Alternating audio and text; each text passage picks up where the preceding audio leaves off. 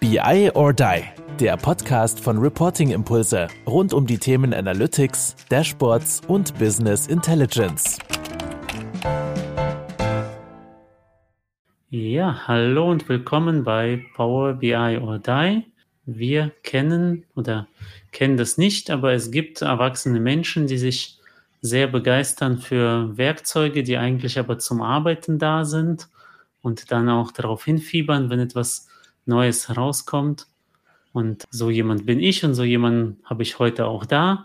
Und ich denke, dass die Zuhörenden, wenn die sich diesen Podcast anhören, sich da auch wiederfinden. In diesem Sinne, hallo Fabian Heidenstecker. Hallo Arthur. Vielen Dank, dass ich dabei sein darf und ich freue mich auf den heutigen Austausch. Ja, genau. Das ist also, wer, wer dich nicht kennt, du bist äh, Manager oder Senior Manager bei Senior der. Senior Manager, genau. Ja, bei der Opitz Consulting, aber bist tatsächlich auch ein Manager, der jetzt nicht, zumindest gefühlt für mich, äh, nicht nur managt, sondern auch wirklich auch mal Hand anlegt an die Tools und auch was macht. Und das ja. eben, ja, Manager sein, Mensch bleiben. das hast du schön gesagt. Also genau, ich kann ja vielleicht kurz ein paar Sätze zu mir sagen. Also mein Name ist Fabian Heidenstecker. Ich bin Senior Manager bei Opitz Consulting seit zwei Jahren mit dabei und ja, ich kümmere mich hier um alle Themen rund um Data Driven, wie wir da diesen Bereich nennen. Also alles, was irgendwie mit BI, Data Warehäusern und Analytics zu tun hat. Und ein Schwerpunktthema, was in den letzten Jahren bei mir dazu gekommen ist, ist auch künstliche Intelligenz und maschinelles Lernen. Und ja, mache seit ungefähr 15 Jahren Consulting im Data-Bereich und ja, wie du sagst. Also ich probiere gerne Sachen aus, versuche immer neue Trends auch irgendwie mitzugehen, die Tools mir anzuschauen, um ja auch hands-on letztendlich immer unseren Kunden auch ein Gefühl mitgeben zu können, wie so Tools sich anfühlen, wie die funktionieren und ja, so ein bisschen immer einzusortieren, ähm, ne, wie die so letztendlich dastehen. Ich mache ja äh, seit längerem dieses Thema schon, kenne auch viele Tools gerade im Frontend-Bereich, äh, habe mal mit ClickView gestartet und ja auch viele Sachen da ausprobiert und in den letzten Jahren halt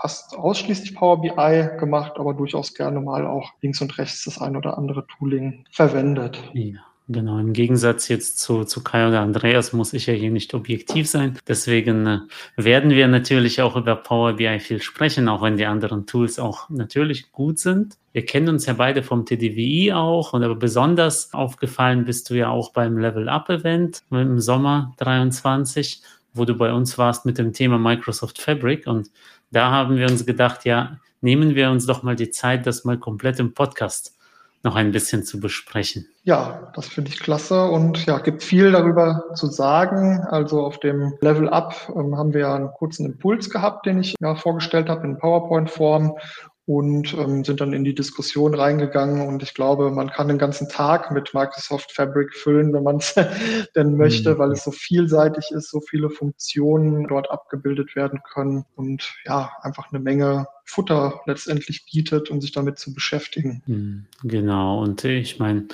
wie gesagt, ein bisschen Vorwissen gibt es bei Leuten, die diesen Podcast jetzt hören. Also Microsoft Fabric. Wer irgendwie sich das letzte halbe Jahr komplett irgendwo im Wald versteckt hat. Wir haben jetzt Synapse-Funktionen, also Datenbank-Management und AI und Lakehouse-Funktionen direkt in Power BI. Also Microsoft hat den ganz großen Move gemacht, quasi Power BI nicht nur Frontend Self-Service zu betreiben, sondern eben komplett die Daten. Oder eigentlich ja doch Self-Service, aber halt inklusive Datenmanagement. Ja, fühlt sich ja eigentlich ein bisschen auch an wie die alten Zeiten, wo du noch den SQL-Server hattest und da hattest du ja, sage ich mal, im Grunde auch so eine End-to-End-Möglichkeit. Also du konntest über SSIS halt Dinge reinladen, ne? dann konntest du halt deine Transformationen machen und ähm, letztendlich dann über SSAS so Marts aufbauen, hier die äh, Reports verschicken und sowas, also und auch Excel ja. dann als Frontend gerne genau. nehmen oder auch Power BI, aber alles in einem Tool sozusagen oder an einer Stelle drin. So ähnlich fühlt es sich ja jetzt auch wieder ein bisschen mit, mit dem Fabric an. Ist halt spannend, dass du jetzt eher so an einen SQL-Server denkst und mir ist als erstes Access aufgefallen. dabei dass ich gesagt habe, okay, das ist ja so, als würde ich jetzt meinen Excel mit Power Query noch mit Access ergänzen und würde das dann dem Fachbereich sagen, jetzt dürft ihr endlich. Also für mich schließt Fabric so eine Lücke, wenn ich das ganz kurz sagen darf, die mhm. ich bei Power BI immer vermisst habe, nämlich halt auch mal Dinge abspeichern zu können oder irgendwie persistieren zu können. Das hat mir bei Power BI gefehlt. Ich habe ja gesagt, ich komme aus der oder ich komme eigentlich von von Click und das hat ja so ein filebasiertes Speichersystem. Also du kannst jederzeit Inhalte in Dateien abspeichern, kannst sie dann irgendwo ablegen und wieder benutzen und sowas. Und das fehlte mir bei Power BI an vielen Stellen, dass man sagt, okay, ich mache mal Berechnungen, leg die irgendwo ab und dann greife ich auf Aggregationen wieder zu. Da brauchtest du ja eigentlich schon immer dann noch weitere Produkte, sage ich mal, um diese Funktion abzubilden, also wieder eine Azure SQL Datenbank oder sowas, ähm, um Dinge halt abspeichern zu können. Und das ist jetzt durch Fabric zumindestens ja in dem Sinne verbessert, dass ich jetzt eine eigene Plattform habe, wo ich auch, auch Daten abspeichern kann. Hm, genau, also das ist jetzt Power BI ist nun wirklich auch legal, oder was heißt legal, aber auch von der Denke her ein Speichermedium geworden. Also auch ich habe sowas gemacht mit irgendwie sperrigen API-Datenquellen habe ich dann abgehängte Dataflows früher gebaut, die sich halt nicht aktualisieren und dann ziehen die sich Daten rein und dann ist es quasi wie so ein Puffer. Aber das ja. ist natürlich alles andere als toll und auch kein echter Speicher. Ja, und ähm, das finde ich halt bei dem Fabric sehr spannend, dass ich jetzt durchaus in der Lage bin, Daten zu persistieren, irgendwie zu speichern. Ne? Und das führt ja letztendlich auch wieder ähm, zu dem Thema, ne, was kann Self-Service dann in Zukunft auch leisten, dass ich sagen kann, okay, ich bin zum Beispiel in der Lage, ja, sagen wir, Monatsscheiben für Auswertung aufzubauen oder Jahresscheiben und dann nachher vielleicht auch auszuwählen für meinen Report, was will ich denn überhaupt benutzen, dass ich sage, okay, ich will die letzten 24 Monate, dann kann ich das gezielter auswählen und habe es irgendwo abgelegt und kann das schneller anpassen, wenn ich jetzt sage, ich brauche noch irgendwie 36 Monate oder sowas. Ne? Mhm. Und ich habe eine Schicht, die sich nicht verändert. Das ist ja auch oft eine Anforderung im Reporting-Bereich. Ja, weißt du, was ich letztens gebaut habe? Ich habe so eine Excel Forecast-Datei eingebunden über ein Dataflow Gen 2 und dass eben stündlich die Änderungen, die jemand in Excel macht, dann dort abgespeichert werden. Jetzt können wir endlich bei einem Excel Forecast Versionierung betreiben, also auf Datenfeldebene. Nicht einfach ja. Versionierung im SharePoint und dann muss ich mir die Dateien angucken parallel, sondern tatsächlich Excel Forecast. Nach einem spannenden Use Case. ja, das ist jetzt natürlich kein Riesendatenprojekt, da müssen Leute schon ganz viel Excel ändern, aber eben schon ein Game Changer da in Sachen äh, Power BI einfach, weil Fachabteilungen, also die wollen ja Daten speichern, also eine gewisse Kompetenz ist ja vorhanden.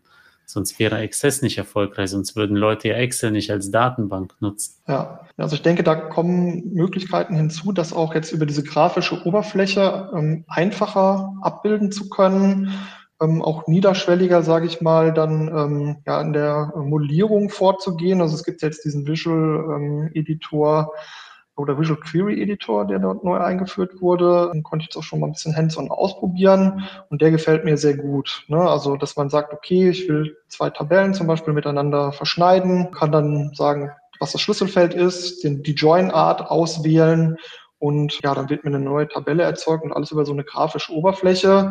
Der ein oder andere Data Engineer wird jetzt drüber lächeln und sagen, ja, das schreibe ich denn SQL im Schlaf. Ja, aber es gibt vielleicht ja in den Fachabteilungen Personen, die so dieses grundsätzliche Verständnis dafür haben, ne? was ist so ein Join und wie funktioniert der, aber sind jetzt vielleicht nicht in der Lage, das in der Sprache mhm. SQL letztendlich zu formulieren, weil sie es vielleicht nicht oft machen oder vielleicht mal theoretisch irgendwie gehört haben, weil das schon länger her ist. Und da könnte ich mir vorstellen, dass sowas bei Fachbereichen auch gut ankommt, dass man sagt, okay, ne, also über solche grafischen Werkzeuge seid ihr in der Lage, letztendlich ähm, auch Transformationen selber auszuführen und euch eigene Dinge zu schaffen oder eigene Datasets am, am Ende des Tages zu schaffen, die dann ja wieder einen Mehrwert bieten können, ne, dass sie genutzt werden für Visualisierung oder für andere Bereiche zur Verfügung gestellt werden können.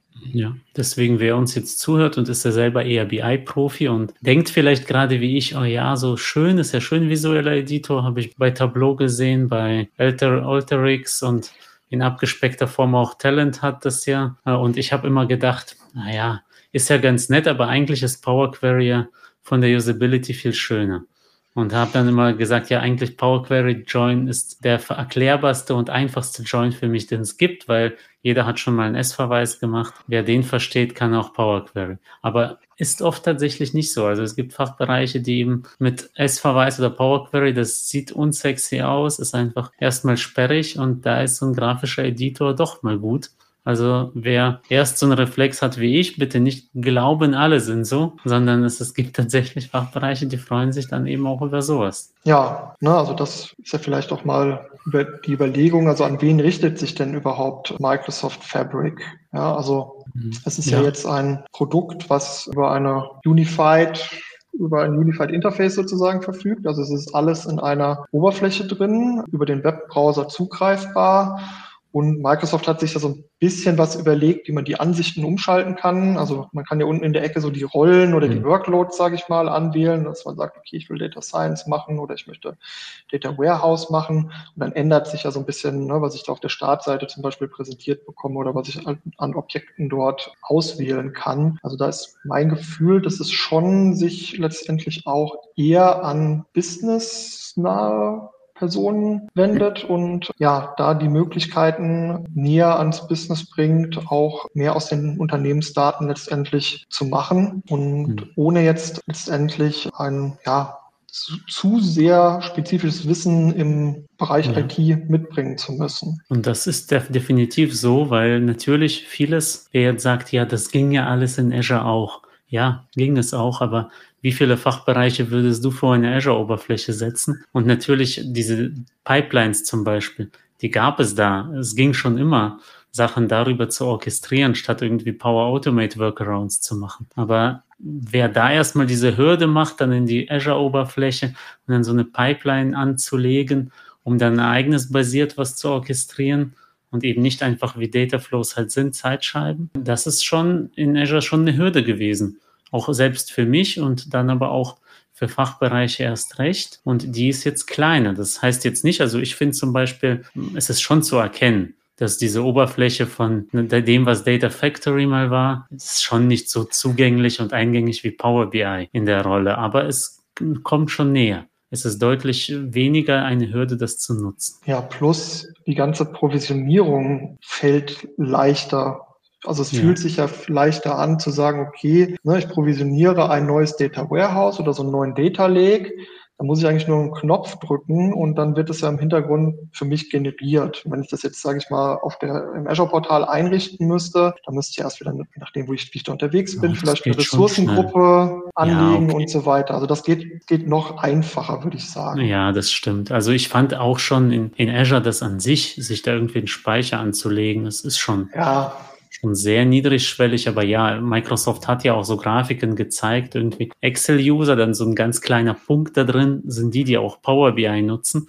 Und da drin so ein ganz, ganz kleiner Punkt sind die, die auch bisher Synapse benutzt haben. Und jetzt versuchen die eben das Synapse auch mehr so in die Power BI-Welt zu bringen. Ja, also das hatte ich ja auch in, in, in mhm. dem Talk erwähnt, ne, dass um, die Diskussion ja auch ist, ne, ist das jetzt der Versuch, sage ich mal, von Microsoft Synapse in die, mehr in die Breite zu tragen, weil es ja durchaus Mitbewerber gibt, wie Databricks oder Snowflake, ähm, die sehr etabliert sind am Markt, die gut ähm, akzeptiert werden von den, von den Kunden. Und ja, letztendlich ne, auch Synapse bietet ja ganz viele Möglichkeiten in diesem Bereich. Die Frage ist halt, wurde das immer so angenommen und dann wird es verwendet? Also ich sag mal, wir haben durchaus auch Kunden, die Synapse einsetzen. Ich glaube jetzt auch nicht, dass sie da großartig unzufrieden sind. Aber ja, sag mal, wenn wir jetzt neue Landschaften aufbauen, ist Synapse jetzt nicht unbedingt immer die bevorzugte Technologie, die ausgewählt wird. Es mag unterschiedliche Gründe haben, aber naja, also dadurch, mhm. dass sie das jetzt, sage ich mal, bundeln mit Power BI letztendlich, ist natürlich die Chance der Nutzung oder das halt weiter zu verbreiten, wird durchaus erhöht aus meiner Sicht. Ja, also du würdest sagen, diese Synergie, also dadurch würdest du sagen, wäre an manchen Stellen doch eine Entscheidung quasi pro Fabric getroffen worden, die sonst eher gegen Synapse ausgefallen ist? Also das ist jetzt rückwirkend natürlich etwas schwierig zu sagen, ja. aber das Thema ist halt, dass du mit Fabric jetzt auch eine End-to-End-Plattform letztendlich hast. Ne? Und damit unterscheidet sich Fabric jetzt wiederum äh, von den Mitbewerbern, weil auf Snowflake hast du ja kein Frontend letztendlich. Ne? Also hm, ja. da gibt's halt, also sie, haben so einen Anbieter dazu gekauft, um Dashboards, glaube ich, zu generieren. Ich weiß gar nicht, wie das Produkt heißt. 800 Millionen Dollar mal eben. Weiß ich gar nicht. Okay. Kannst ja mal in die, in die Shownotes verlinken. Ja, schöne Grüße an Carsten, an Carsten Bange und Andreas Wiener. Ihr könntet mal wieder so einen Market-Podcast machen.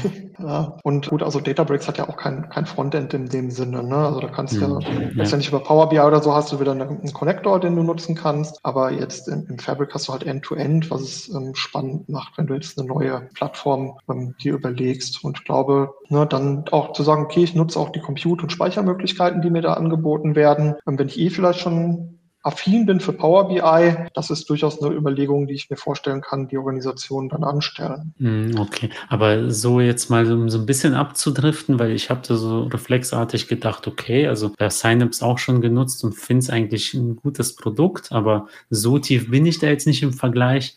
Synapse, Snowflake, Databricks, also warum würdest du jetzt sagen, dass die anderen irgendwie vorne waren und Microsoft da was tun musste? Also wie gesagt, das ist auch eher so anekdotisches Gefühl in den Projekten, die mir begegnen, wird halt oft Snowflake als Datenbank, Cloud-Datenbank eingesetzt. Ich glaube, Teil des Erfolgs hat damit zu tun, wie auch die Anmutung von so einem Snowflake ist. Ne? Also das sieht ja aus wie so ein, weiß nicht, SQL-Management-Studio oder sowas. Das kennt man irgendwie. Ne? Du gibst da unten dein, du gibst deine Befehle ein, es, es kommt ein Vorschaufenster und so weiter. Also ich glaube, da fühlen sich auch Personen dann heimisch. Die sagen dann, okay, verstehe ich irgendwie, kann ich mit, mit loslegen. Und ja, also weiß jetzt nicht, ob das der ausschlaggebende Faktor immer ist, aber kann ich mir halt vorstellen, dass solche Dinge halt auch mit reinspielen. Ne? Und das Synapse Mhm. hat eher so eine, ja, eine Anmutung, die eher kompliziert ist aus meiner Sicht, so dieser Einstiegsseite. Ja. Ja, okay, also die, die vielen Services und irgendwie wird ständig was umbenannt und so, ja, kann Ja. ich ein Stück weit folgen und ich finde auch, dass das jetzt in Fabric mit SQL-Endpunkten oder Data Warehouse, wer da mal reingeht, um schnell mal eine Abfrage zu machen, schon viel eingängiger, auch wenn es gar nicht so, so viel anders ist. Um die Komplexität vielleicht mal zu verstehen, würde ich mal empfehlen, den, diesen Azure Cost Calculator zu öffnen. Da kann man ja diese Dienste Mhm. durchkalkulieren, was die kosten und da mal auf Synapse zu klicken. Da kommen ungefähr zwei Seiten, die man da ausfüllen muss an Services, um Synapse dann zu nutzen über irgendwelche Pipelines, Sparks, keine Ahnung. Spark Cluster, keine Mhm. Ahnung, was man da alles einstellen kann. Und das zeigt natürlich, dass diese Landschaft auch, sage ich mal, vom Verständnis her oder von dem Aufbau her eher komplex zu sehen ist, wenn ich jetzt Synapse nutze, als das vielleicht auch Mitbewerber Mhm. irgendwie machen. Wobei wir ja bei Fabric auch noch nicht wissen, wie, wie teuer wird's am Ende. Es gibt ja diese Schätzungen so, ja, und das ist ja für gerade für Mittelstand ist das wirklich genial, dass bald Premium-Funktionen quasi für irgendwie gefühlt ein Zwanzigstel vom Preis da sind. Aber so richtig, wie dann der Workload und wie viel dann wirklich bezahlt wird, wie sich das auf Speicher und Compute aufteilt, das wussten wir zumindest zum Zeitpunkt der Aufnahme dieses Podcasts noch nicht so genau. Genau, also wir sind ja noch im Preview. Das ist natürlich die große Preisfrage. Was kostet es am Ende des Tages? Ich könnte mir vorstellen, dass du mit Synapse sogar günstiger fährst für gewisse Ja. Einsatzszenarien, weil du das ja, wie ich es eben gesagt habe, viel granularer dann ausgestalten kannst, wo du welche Ressourcen zuordnest und so weiter. Ne? Also das bietet dann da, dort an der Stelle einfach mehr Möglichkeiten und ähm, ist ja vielleicht so ein generelles Thema. Fabric ist halt ein Managed Service, also ne, Software as a Service in Reinform. Es ist alles Serverless Computing, das heißt, du nimmst die Dienste, wie sie dir zur Verfügung gestellt werden. Bei Synapse hast du sowas noch wie zum Beispiel Dedicated SQL Pools. Also du kannst dir überlegen, dass du sagst, nee, dieser, dieser Use Case oder diese Anforderung ist mir so wichtig, dann mache ich so ein Dedicated Pool, weil ich will, dass mein Data Warehouse halt performant ist und ständig von vielen Leuten abgefragt werden kann. Ja, und Mhm. da könnte ich, also da ist das Fragezeichen, kann ich das dann nachher auch bei Fabric machen und sagen, okay, ne, für diesen Workspace, der ist. Gehört der GF, da drehe ich den Regler ganz nach rechts, da ist immer alles schön schnell, ja, oder kann ich das halt nur global für diese ganze Umgebung Mhm. irgendwie festlegen und dann müssen sich alle die Ressourcen teilen. Ja. Also man kann ja auch äh, vergleichen diesen Unterschied äh, Software as a Service versus Plattform as a Service, wenn wir jetzt Dataverse, was ja auch eine SQL-Datenbank letztendlich ist, vergleichen pro Gigabyte mit Synapse. Also da schneidet Dataverse aber ganz schlecht ab. Aber es ist halt voll gemanagt, das ist durch Fachbereiche wartbar und ich denke, Fabric wird nicht ganz so unlukrativ wie Dataverse jetzt, also in Anführungszeichen unlukrativ, weil für kleine Daten ist Dataverse halt super, wenn Fachbereiche das pflegen sollen. Ja. Und so wird es auch sein. Ist vielleicht sogar so ein bisschen ein interessanter Gedanke, weil auch ich habe ja durch, durch also bei Dataverse ja auch, ich habe ja dann nur noch eine Stelle, wo ich irgendwie Daten vorhalten muss. Mhm. Ich muss nicht mehr Kopien irgendwie machen, wenn ich jetzt sage, ich will Produktdaten anderen Leuten zur Verfügung stellen. Alle arbeiten auf dem gleichen Datenbestand irgendwo. Und das ist ja auch die Idee von, von Fabric, auf diesem One Lake eigentlich alles an einer Stelle zu haben und ne, durch mhm. geschicktes Freigeben dann ne, diese Informationen ja, anderen zugänglich zu machen. Also das ist halt etwas, das haben wir aber auch schon oft im Marketing gehört. Nur noch eine Datendrehscheibe, jetzt aber wirklich, jetzt die allerletzte. Und zu gewissen Dingen funktioniert das auch. Also wir haben ja beide jetzt ein bisschen Fabric getestet und ja, also mit dem OneLake, wenn das da liegt. Es gibt natürlich noch Themen wie zum Beispiel Power BI Desktop kommt da eben nicht per One Lake oder Direct Lake Modus drauf, sondern muss halt weiterhin Direct Query nutzen, wenn ich äh, direkt Lakehouse abgreife. Also natürlich ist alles noch nicht so 100 Prozent, aber ja, es geht in die Richtung und auch diese verlinkten Entitäten, dass ich sogar AWS Sachen da rein linken könnte oder eben Databricks oder Synapse. Und ich habe auch schon erfahren, so Synapse selber geht irgendwie auch nicht alles. Also selber die Erfahrung gemacht mit darauf dann SQL-Endpunkte auf so ein verlinktes Synapse hat zumindest bei mir mal im Test Fehler verursacht und dann okay. musste ich da so eine Custo-Query machen, dann ging es wieder. Ja, also deswegen an alle, die zuhören, nicht aufgeben, es ist halt Preview. Gerade wer ja, gerade für eine Preview sitzt. Genau, also kann ich vielleicht gleich auch nochmal einen Satz zu sagen, vielleicht noch äh, abschließend zu diesem mhm. Thema Teilen. Also wenn man das mal ja. bei sich selber auch beobachtet, wie sich das Verhalten da geändert hat, also gerade bei uns die wir vielleicht an PowerPoints gemeinsam arbeiten bei uns in der Organisation oder an Word-Dokumenten. Früher hat man ja wirklich die Sachen noch per Mail rumgeschickt. Heute schicke ich einen Link, die Sachen liegen auf meinem OneDrive, der Kollege schmeißt seine zwei Folien da rein, fertig. Ja, also da wird nichts mehr hin und her mhm. geschickt und äh, er sieht vielleicht noch einen Tippfehler bei mir und passt den an. Also dieser Gedanke ist in anderen Bereichen ja auch wirklich angekommen. Aber um vielleicht noch mal ganz kurz auf das Thema Preview zu sprechen zu kommen, ähm, also ich hatte auch ein paar Probleme. Es war so ein bisschen unerklärlich. Also ich hatte Probleme, ähm, bestimmte Ressourcen zu provisionieren. Am nächsten Tag ging es dann. Sind vielleicht jetzt noch die Kinderkrankheiten im, im Preview-Status. Ähm, grundsätzlich habe ich mit Mac gearbeitet. Fand ich jetzt auch mal eine interessante Erfahrung, weil das ist ja immer die Restriktion. Wenn du Power BI machst, dann ist es ja schwierig, ein Mac zu benutzen. Und jetzt war ja wirklich, äh, oder über die Oberfläche kannst du ja wirklich das meiste machen. Ich freue mich auf den Tag, wenn man Measures auch über den Service anlegen kann in Power BI. Von daher, ja, bin ich mal gespannt, ob auch die Mac-User irgendwann mal vollständig äh, bedient werden. Du kannst ja Measures anlegen schon. Du siehst die nur nicht sofort. Das finde okay. ich ja das Schwierige. Du kannst das im, im Arbeitsbereich aktivieren, ja. dass du Modelle bearbeiten kannst. Das musst du halt aktivieren. Das hat auch nichts mit Fabric zu tun. Das okay, dann habe ich das noch nicht ausprobiert, ja. weil ich ärgere mich immer, dass ich die Measures eigentlich auf dem Desktop anlege und dann wieder veröffentliche. Nee, das muss. geht. Das ist okay. dummerweise so im Windschatten von Fabric gekommen und hat keiner darüber gesprochen. Aber okay. es ist möglich, du kannst die Bearbeitung aktivieren, du kannst halt dann die anlegen im, in der Model View. Ja. Und dann brauchst du aber einen Bericht, um die zu lesen.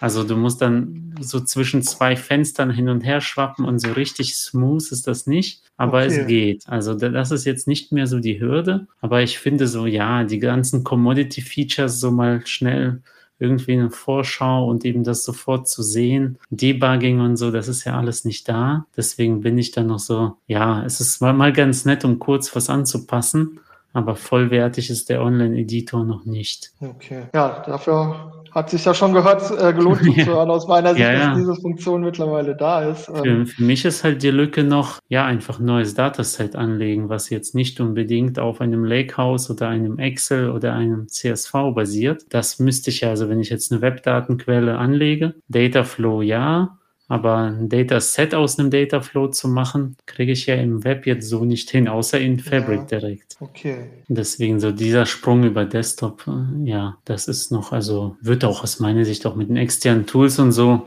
hat noch ein bisschen Vorsprung. Ja, aber um vielleicht mal so vom Strategischen mehr so doch ein bisschen ins Praktische noch, also wir haben ja schon viel praktisch, aber so ein Thema auch, wie siehst du so eine Architektur, Datenarchitektur der Zukunft? Also OneLake ist ja jetzt quasi für alle da würdest du sagen, es ist die Rückkehr wieder so einem riesen Master Datenspeicher, wo dann alle sich so ein bisschen so eigene Datasets ableiten oder wird es so ein gelebtes Mesh werden, wo jetzt jede Abteilung im Workspace dann so für sich sowas macht und dann gibt es wieder so ein Master Workspace, der das zusammenzieht? Ja, das ist eine sehr interessante Frage, wie es dann auch in der Praxis funktionieren kann, weil ich sag mal, die Anlage von Fabric liegt ja nahe, mit einem Data Mesh letztendlich zu arbeiten. Ne? Also die Bereiche können autark ihre Ressourcen provisionieren, können ihre Use Cases umsetzen und dann könnten sie ja die Datasets, die sie erstellt haben, auch anderen Organisationseinheiten wieder zur Verfügung stellen. Das geht ja da alles ähm, relativ leicht. Mhm. Ähm, da ist natürlich die spannende Preisfrage. Ne? Also wenn ich so ein, so ein Data Mesh mache, dann muss ich ja irgendwie diese Contracts abschließen. Also ich muss ja sagen, wenn ich ein Dataset zur Verfügung stelle, dann sind da bestimmte Kriterien erfüllt. Ne? Also es gibt einen, der sich mhm. darum kümmert, das ist qualitätsgesichert, ich habe irgendwo vermerkt, wie oft das aktualisiert wird, könnten ja so ne, Metadaten sein, die ich da irgendwie zur Verfügung stellen muss. Und da ist halt die Frage, kann, ne, wie kann dann ein Fabric das vielleicht auch mit Tooling unterstützen oder muss ich das alles organisatorisch irgendwie sicherstellen und sagen, ja, okay, ne, ihr könnt Datasets anderen Organisationen zur Verfügung stellen, aber wer kontrolliert jetzt, ob die auch wirklich ne, auf, auf Gold-Level sozusagen sind oder ob da einfach nur schnell was zusammengeschustert wurde und es einfach weitergeleitet wurde? Das ist eine sehr spannende Frage und habe ich ehrlich gesagt noch nicht so das Gefühl für, wie das laufen kann. Also ja, das stimmt, weil es gibt in Power BI zwar diese Labels damit Zertifizierung, aber so richtig habe ich das selten erlebt, dass die wirklich genutzt werden. Ja, also und wer darf die dann setzen? Ne? Also darf das dann jeder selber machen? Und wenn du jetzt so ein Enterprise-Level Dataset haben willst, irgendwie für was irgendwie 100 Standorte und Tausende von Usern nutzen, ist eben schon die Frage, ich finde das ja toll und ich bin auch großer Verfechter von Self-Service, dass wir gesagt im Mesh-Ansatz alle ihr eigenes bauen, aber das dann wieder doch einzufangen, momentan die Fabric-Architektur würde ja sagen, ja, das steht dann auch so daneben ist halt auch genau. ein Workspace. Ein ja. Workspace mit deinem Golden Dataset und ja, und was dann? Und was, wenn genau. jemand dann doch irgendwie seine Excel dran pflanschen will? Macht er Dem sich gehört dann. gehört dann der Golden Data Space sozusagen. Ne? Also muss ich hm. mir organisatorisch überlegen, wer ist dann am Ende des Tages dafür verantwortlich? Ja, ist das dann eine Controlling-Abteilung, die halt Monatsberichte fürs für den Vorstand oder für, für die Geschäftsführung aufbereiten muss? Oder ne, wie kann man das dann auch von der Struktur dieser Workspaces her geschickt abbilden? Wenn ich jetzt sage, jede Abteilung kriegt einen Workspace, mache ich das dann also, so? Oder? Ich, ich sage auch immer, Workspaces sollen wirklich eher der Organisation folgen, also wirklich an das, das Menschliche abbilden. Das ist so eher mein Ansatz. Aber an einigen Stellen, ja, da zum Beispiel für so einen zentralen Bereich mit irgendwie zentral bereitgestellten Dimensionen oder so, wenn viel Self-Service gemacht wird. Und äh, Leute wollen jetzt nicht jedes Mal irgendwie zwei Datasets zusammenziehen und dann redundante Dimensionen haben. Da mag ich es zum Beispiel so mit Master-Dimensionen, so ein Master-Dataset zu arbeiten oder Data Flow. Und das sind dann wieder so technische Arbeitsbereiche, die aber auch bereitgestellt werden. Und ja, es gibt ja jetzt auch die, heißen die Tenants oder also irgendwas dazwischen. Die Tenant ist das Große, aber ja. es ist ja jetzt äh, quasi so eine Sammlung von Arbeitsbereichen, ist ja auch in Preview möglich, ist noch nicht so in erprobt, wäre wie so ein Ordner vom Arbeits, von mehreren Arbeitsbereichen. Okay. Es ist ja, ein Gedanke. Könnte eine Antwort sein, ja. Ja. Also ich wurde ja auch schon oft gefragt, warum können wir in Arbeitsbereichen keine Ordner anlegen? Und meine Antwort war immer, das ist schon der Ordner. Und wenn, dann wird es eher Ordner drüber geben und nicht drunter. Würde ich aber auch gut finden, weil du hast ja oft die Anforderung, dass du gerne einen Testbereich und einen ja. Schrottbereich hast und da musst du wieder zwei Arbeitsbereiche irgendwie ja. anlegen. Macht es auch nicht unbedingt übersichtlicher. Ja, ne? das ist alles, also Benamung, Benamung, Benamung und irgendwann dann auch Monitoring, weil es einfach ab einer gewissen Anzahl auch nicht mehr zu überblicken ist für Admins. Arthur, es ist schon ja. eine halbe Stunde rum. Ja, ich sehe das schon. Also wir können immerhin sehr viel über Fabric sprechen. Ich fand es auch gut, dass wir diesmal so auch diesen praktischen Ansatz, also war schon auch anders als beim Level Up. Deswegen lohnt es sich auch, hört euch den Fabian auch beim Level Up an. Da war viel mehr One Lake und eben dieses Zentrale. Heute haben wir mehr über dezentral und praktisch und viel Technik gesprochen. Und dennoch, ja, um hier ein Ende auch mal zu finden, natürlich kommen hier auch meine Standardfragen nicht zu kurz. Deswegen, Fabian, was sind deine drei Lieblingsfunktionen? Power BI allgemein, also musst gar nicht nur Fabric nehmen und eine Sache, die dich total nervt. Also, kurz bevor ich die Fragen beantworte, noch der Tipp von meiner Seite. Macht ruhig das Tutorial auf der Seite von Microsoft ist da eine hervorragende Dokumentation mit vier Tutorials, die man machen kann.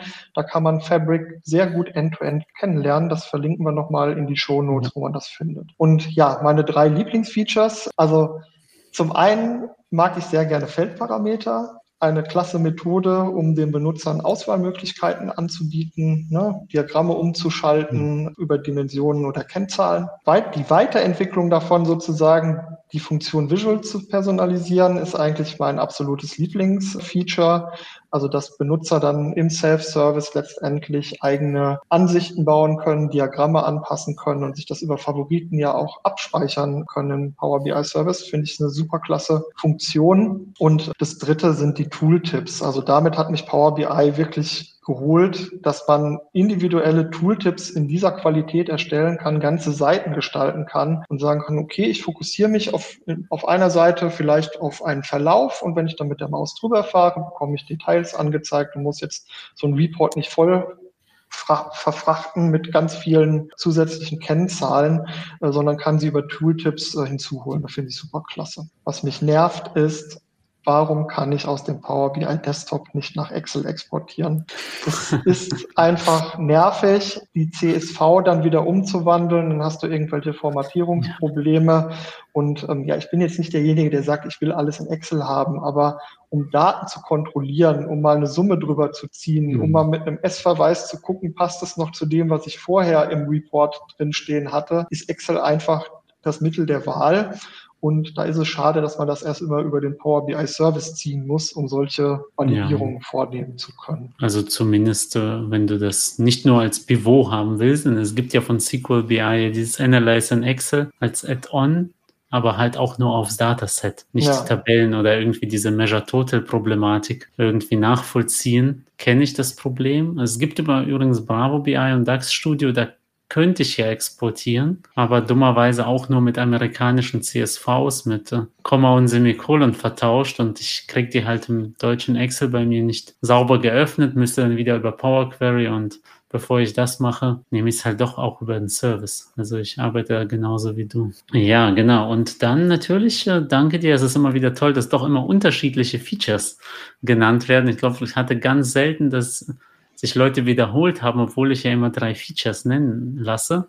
Vielleicht mache ich mal irgendwann so ein Best-of davon, Best of the Best. Und ja, deswegen zum Abschluss kann ich nur sagen, du hast was schon das im Grunde abschließende Worte auch gesagt mit dem Tutorial, aber wie es gute alte Tradition ist, darfst du zum Ende nochmal alles sagen, was du möchtest, egal ob ihr jetzt irgendwie Mitarbeiter sucht oder irgendwas, was Opitz so in 2024 so plant oder ganz private Sachen oder ja, was du immer so sagen wolltest, außer natürlich, du darfst dich nicht bedanken. Du hast es sogar schon früher gemacht, jetzt am Anfang. Aber ich bedanke mich ja bei dir sehr, dass du da warst und hier dein Know-how und äh, deine Ansichten da auch geteilt hast. Von daher danke dir, Fabian, und Jetzt gehören dir die letzten Worte. Ja, also man hat es vielleicht rausgehört, ich interessiere mich halt für alles, was irgendwie mit Daten zu tun hat, bin immer offen für einen Austausch, fügt mich gerne auf LinkedIn hinzu, schreibt mir eine Nachricht und ja, ich denke, im zweiten Halbjahr werdet ihr noch einige Inhalte von uns sehen. Guckt mal auf unser Blog, Kettle Crew Blog. Da haben wir ganz viele Neuigkeiten, die wir dort teilen, ganz viele Artikel, die wir einstellen. Und ähm, ich arbeite mit, arbeite mit einem Kollegen auch an einem neuen Beitrag zum Thema Fabric. Also da sollte in den nächsten Wochen auch noch mehr Inhalt sichtbar sein. Das war BI or Die, der Podcast von Reporting Impulse. Danke, dass ihr auch diesmal wieder mit dabei wart. Wenn es euch gefallen hat, dann hinterlasst uns doch eine gute Bewertung und abonniert den Podcast, um keine weitere Folge zu verpassen. Bis zum nächsten Mal.